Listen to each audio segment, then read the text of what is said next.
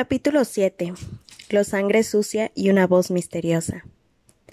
Durante los días siguientes, Harry pasó bastante tiempo esquivando a Gilderoy Lockhart cada vez que lo veía acercarse por un pasillo. Pero más difícil aún era evitar a Colin Creevy, que parecía saberse de memoria el horario de Harry.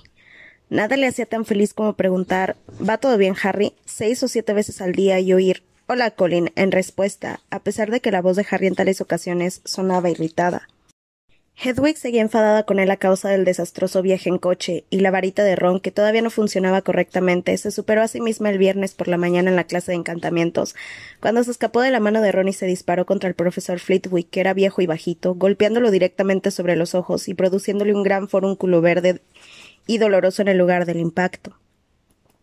Así que entre unas cosas y otras, Harry se alegró muchísimo cuando llegó el fin de semana, porque Ron, Hermione y él habían planeado hacer una visita a Hagrid el sábado por la mañana.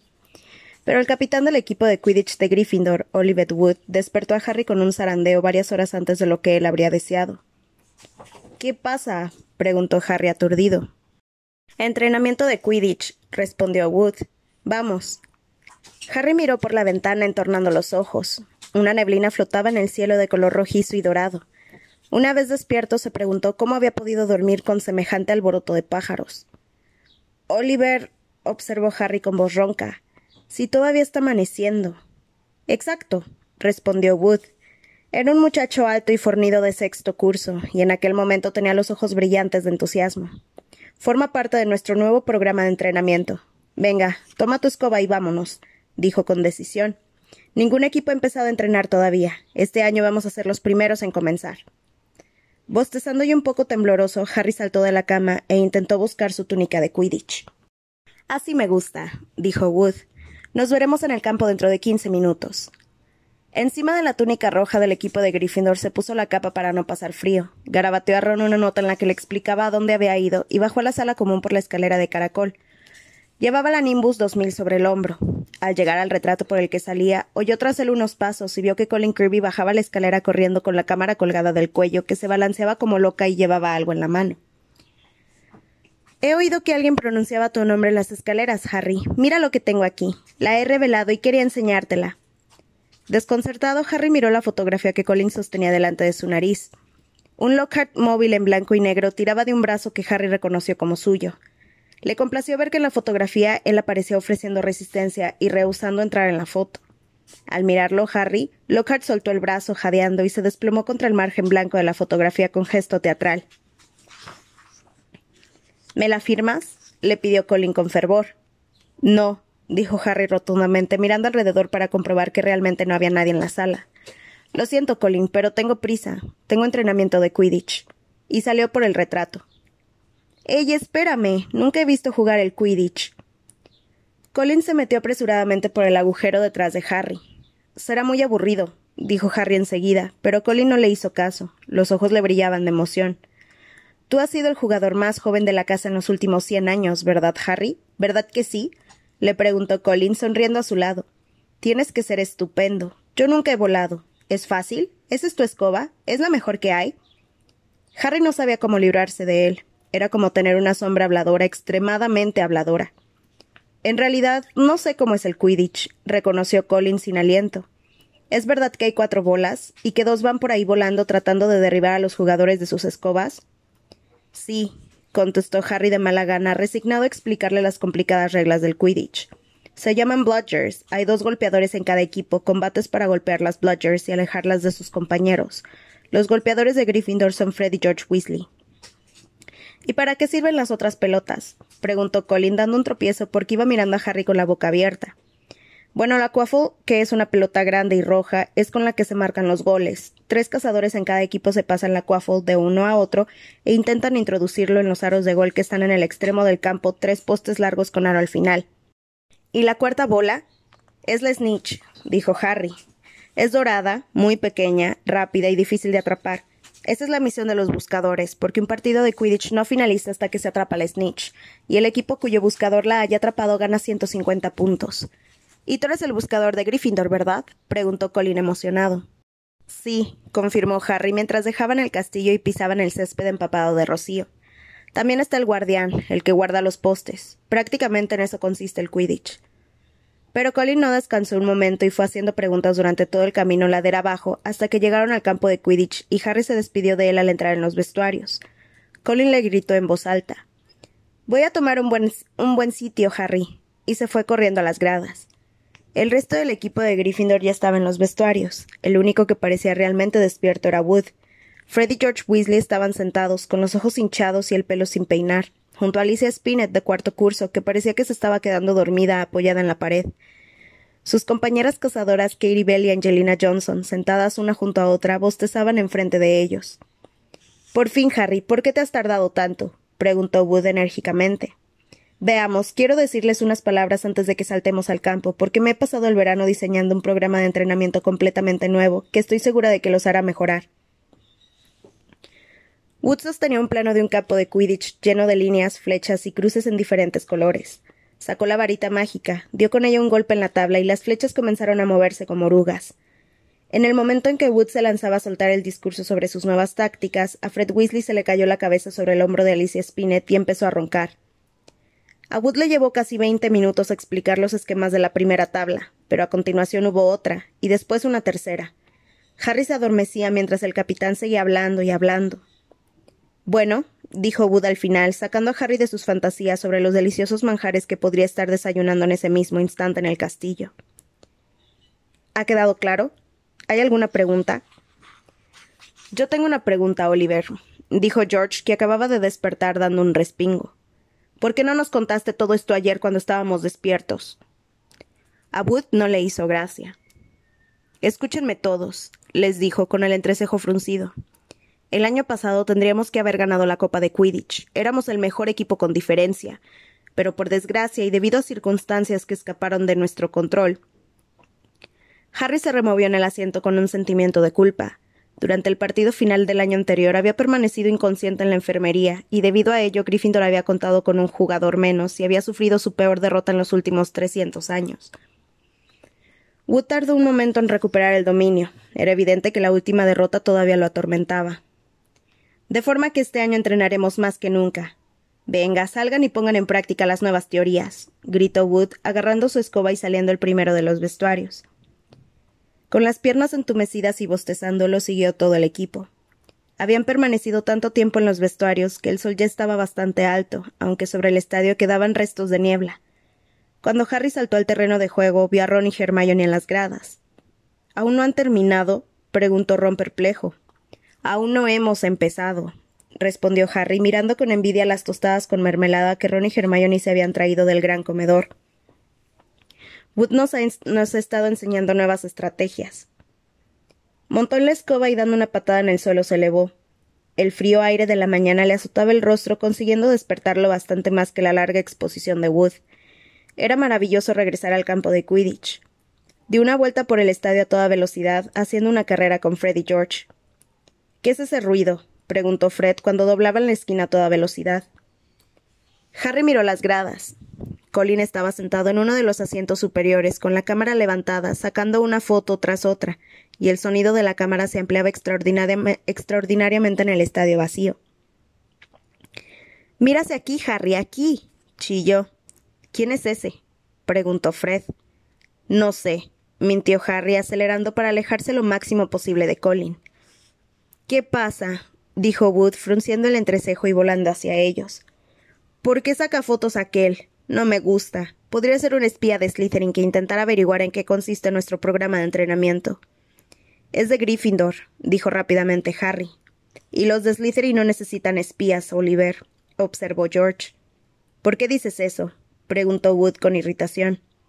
Porque están aquí en persona, dijo George, señalando hacia un grupo de estudiantes vestidos con túnicas verdes que se dirigían al campo con las escobas en la mano.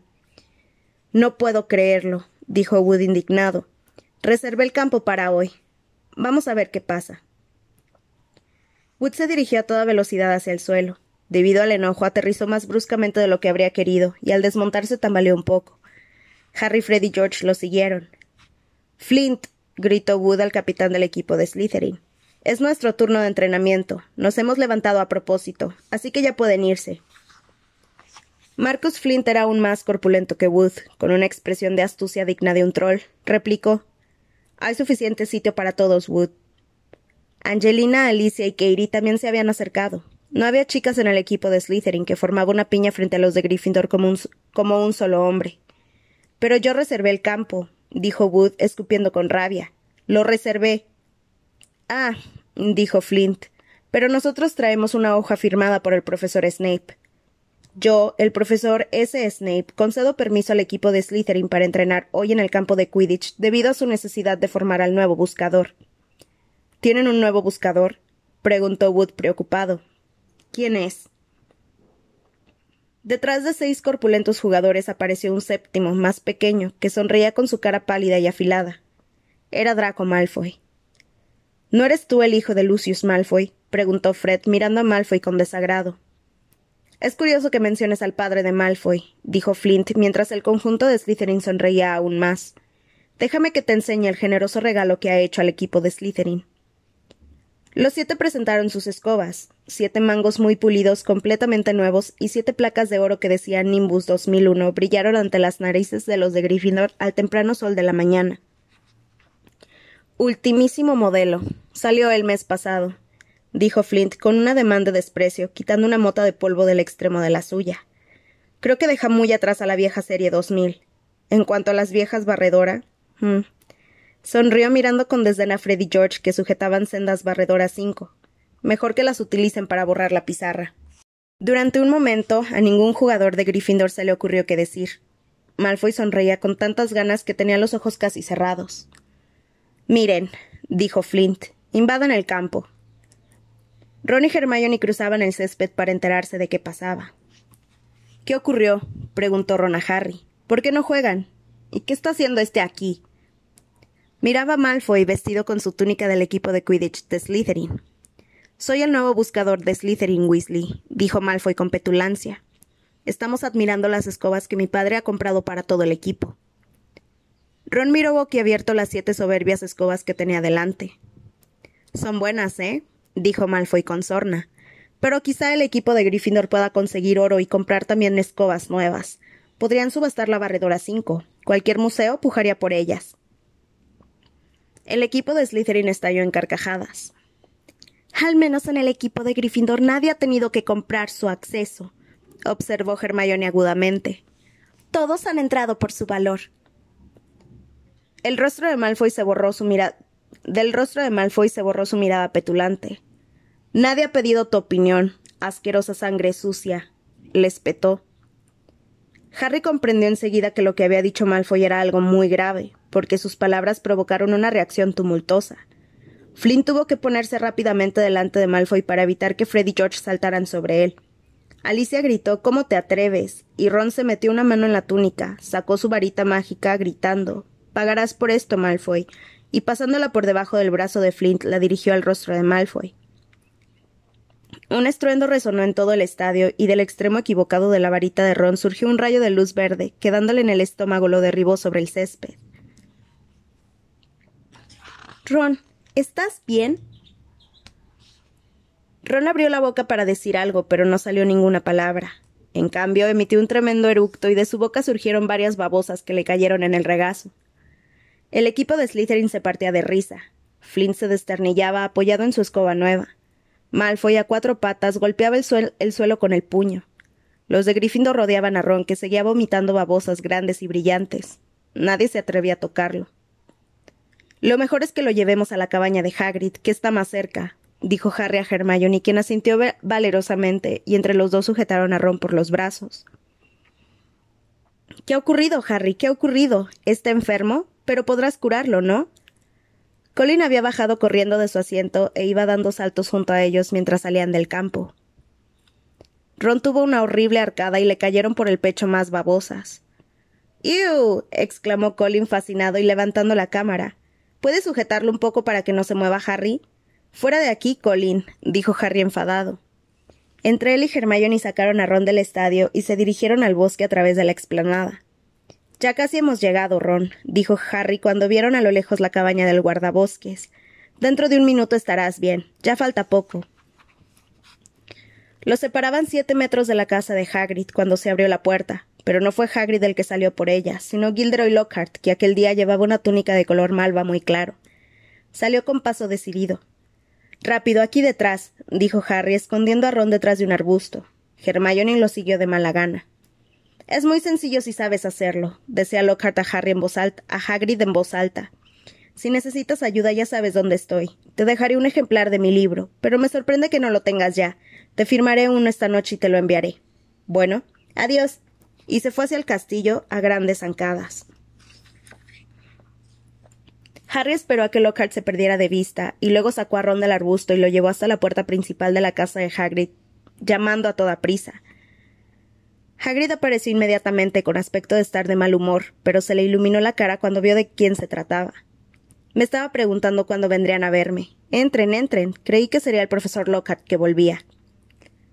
Harry y Hermione introdujeron a Ron en la cabaña, donde había una gran cama en un, en un rincón y una chimenea encendida en el otro extremo. Hagrid no pareció preocuparse mucho por el problema de las babosas de Ron, cuyos detalles Harry le explicó apresuradamente mientras los sentaban en una silla. Es preferible que salgan a que entren, dijo Ufano, poniéndole delante una palangana, una palangana grande de cobre. Vomítalas todas, Ron. No creo que se pueda hacer nada salvo esperar a que la cosa acabe, dijo Hermione apurada, contemplando a Ron inclinado sobre la gran palangana. Es un hechizo difícil de realizar aún en condiciones óptimas. Pero con la varita rota. Hagrid estaba ocupado preparando té. Fang, su perro jabalinero, llenaba a Harry de babas. ¿Qué quería Lockhart, Harry? ¿Qué quería Lockhart, Hagrid? preguntó Harry, rascándole las orejas a Fang. Enseñarme cómo me puedo librar de los duendes del pozo, gruñó Hagrid, quitando de la mesa limpia un gallo a medio pelar y poniendo en su lugar la tetera. Como si no lo supiera. Y también ha hablado sobre una banshee a la que venció. Si en todo eso hay una palabra de cierto, me como la tetera. Era muy raro que Hagrid criticara a un profesor de Hogwarts, y Harry lo miró sorprendido. Hermione, sin embargo, dijo en voz algo más alta de lo normal. Creo que son un poco injustos. Obviamente el profesor Dumbledore ha pensado que era el mejor para el puesto. Era el único para el puesto, repuso Hagrid, ofreciéndoles un plato de caramelos de tofe, mientras Ron tosía ruidosamente sobre la palangana. Y quiero decir, el único. Es muy difícil encontrar profesores que den artes obscuras, porque a nadie le hace mucha gracia. Da la impresión de que la asignatura está maldita. Ningún profesor ha durado mucho. Díganme, preguntó Hagrid mirando a Ron. ¿A quién intentaba hechizar? Malfoy le ha llamado algo a Hermione, respondió Harry. Tiene que haber sido algo muy fuerte, porque todos se han puesto furiosos. Ha sido muy fuerte, dijo Ron con voz ronca, incorporándose sobre la mesa con el rostro pálido y sudoroso. Malfoy la llamó sangre sucia. Ron se apartó cuando volvió a salirle una nueva tanda de babosas. Hagrid parecía indignado. ¡No! bramó, volviéndose a Hermione. Sí, dijo ella, pero no sé qué significa. Claro que podría decir que ha sido muy grosero. Es lo más insultante que se le podría ocurrir, dijo Ron volviendo a incorporarse. Sangre sucia es un nombre realmente repugnante con el que llaman a los hijos de muggles, ya sabes, de padres que no son magos. Hay algunos magos, como la familia de Malfoy, que cree que son mejores que nadie porque tienen lo que ellos llaman sangre limpia. Soltó un leve eructo y una babosa solitaria le cayó en la palma de la mano. La arrojó a la palangana y prosiguió. Desde luego, el resto de nosotros sabe que eso no tiene ninguna importancia. Mira a Neville Longbottom. Es de sangre limpia y apenas es capaz de sujetar el caldero correctamente.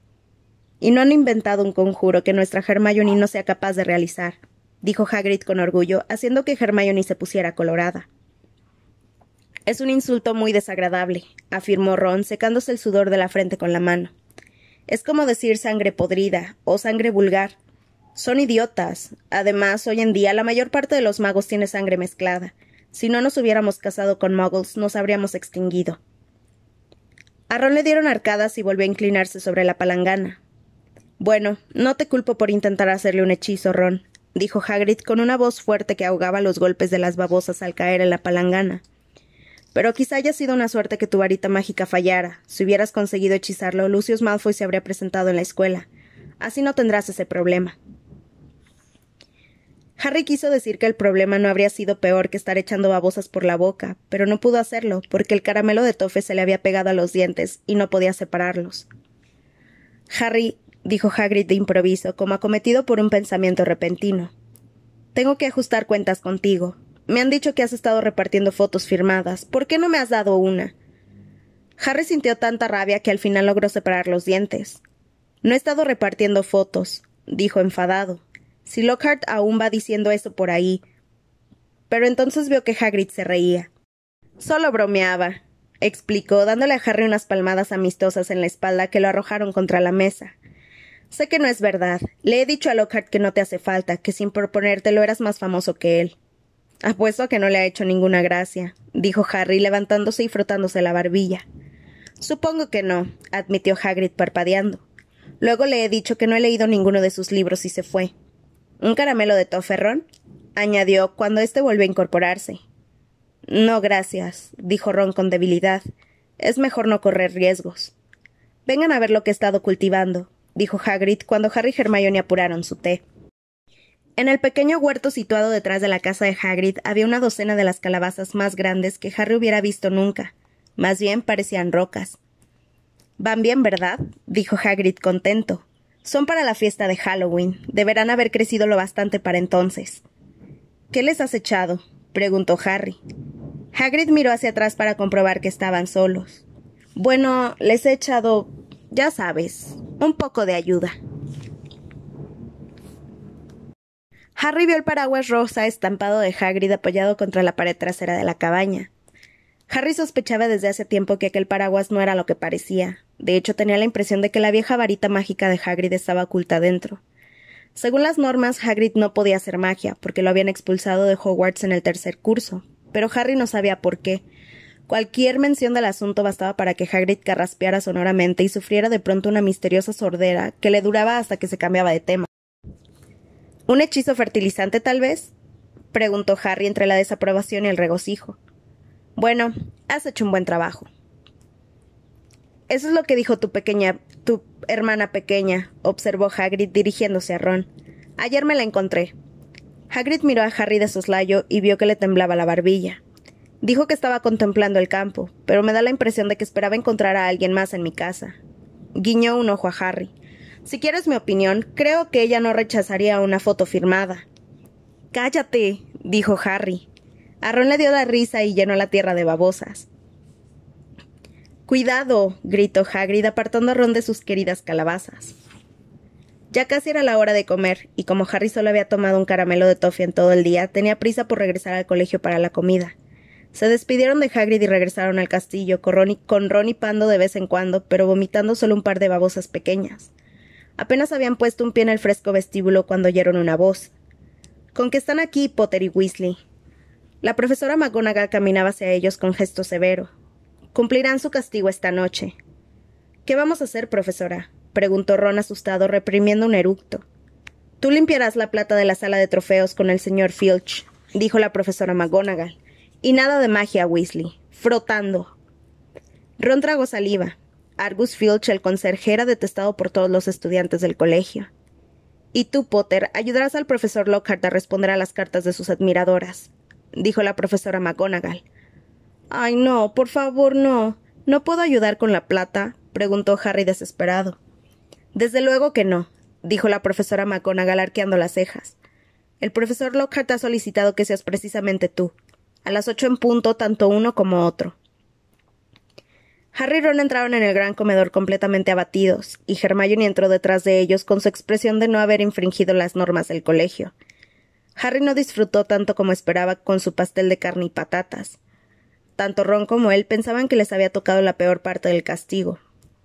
Filch me tendrá allí toda la noche, dijo Ron apesadumbrado. Sin magia. Debe de haber más de cien trofeos en esa sala, y la limpieza mogul no se me da bien. Te lo cambiaría de buena gana, dijo Harry con voz apagada. He hecho muchas prácticas con los Dursley, pero responder a las admiradoras de Lockhart será una pesadilla. La tarde del sábado pasó en un santiamén, y antes de que se dieran cuenta eran las ocho menos cinco. Harry se dirigió al despacho de Lockhart por el pasillo del segundo piso arrastrando los pies. Llamó a la puerta regañadientes. La puerta se abrió de inmediato. Lockhart lo recibió con una sonrisa. Aquí está el pillo, dijo. Vamos, Harry, entra. Dentro había un sinfín de fotografías de Lockhart enmarcadas que relucían en los muros a la luz de las velas. Algunas estaban incluso firmadas. Tenía, tenía otro montón grande en la mesa. Tú puedes poner las direcciones en los sobres, dijo Lockhart a Harry como si se tratara de un placer irresistible. El primero es para la adorable Gladys Gudgeon, gran admiradora mía. Los minutos pasaron tan despacio como si fueran horas. Harry dejó que Lockhart hablara sin hacerle ningún caso, diciendo de cuando en cuando ajá, o ya, o vaya. Algunas veces captaba frases del tipo La fama es una vieja veleidosa, Harry, o serás célebre si te comportas como alguien célebre que no se te olvide. Las velas se fueron consumiendo, consumiendo y la agonizante luz dibujaba las múltiples caras que ponía Lockhart ante Harry. Este pasaba su dolorida mano sobre los que sobre lo que le parecía que tenía que ser el milésimo sobre y anotaba en, él la dirección de Verónica Smedley. Debe de ser casi hora de acabar, pensó Harry derrotado. Por favor, que falte poco. Y en aquel momento oyó algo, algo que no tenía nada que ver con el chisporroteo de las mortecinas velas ni con la cháchara de Lockhart sobre sus admiradoras. Era una voz, una voz capaz de helar la sangre en las venas, una voz ponzoñosa que dejaba sin aliento, fría como el hielo. Ven, ven a mí, deja que te desgarre, deja que te despedace, déjame matarte. Harry dio un salto y un manchón grande de color lila apareció sobre el nombre de la calle de Verónica Smedley. ¿Qué? gritó. Pues eso, dijo Lockhart. Seis meses enteros encabezando la lista de los libros más vendidos. Batí todos los récords. No, dijo Harry asustado. La voz. ¿Cómo dices? preguntó Lockhart extrañado. ¿Qué voz? La, la voz que ha dicho. ¿No la ha oído? Lockhart miró a Harry desconcertado. ¿De qué hablas, Harry? No te estarías quedando dormido, ¿verdad? Por Dios, mira la hora que es. Llevamos con esto casi cuatro horas. Ni lo imaginaba. El tiempo vuela, ¿verdad? Harry no respondió. Aguzó el oído tratando de captar de nuevo la voz, pero no oyó otra cosa que a Lockhart diciéndole que la próxima vez que lo castigaran no tendría tanta suerte como aquella. Harry salió aturdido. Era tan tarde en la sala común de Gryffindor estaba, que estaba prácticamente vacía, y Harry se fue derecho al dormitorio. Ron no había regresado todavía. Se puso el pijama y se echó en la cama a esperar. Media hora después llegó Ron con el brazo derecho dolorido y llevando con él un fuerte olor a limpiametales. Tengo todos los músculos agarrotados, se quejó echándose en la cama. Me ha hecho sacarle brillo catorce veces a una copa de Quidditch antes de darle el visto bueno, y he vomitado tratando de babosa sobre el premio especial por los servicios al colegio. Me ha llevado un siglo quitar las babas. Bueno, ¿y tú qué tal con Lockhart? En voz baja para no despertar a Neville, Dean y Seamus, Harry le, le contó a Ron con toda exactitud lo que había oído. ¿Y Lockhart te ha dicho que no escuchó nada? preguntó Ron. A la luz de la luna Harry podía verlo fruncir el entrecejo. ¿Crees que miente? Pero no lo entiendo. Aunque fuera alguien invisible, tendría que haber abierto, la puerta. Lo sé, dijo Harry recostándose en la cama y contemplando el dorsal. Yo tampoco lo entiendo.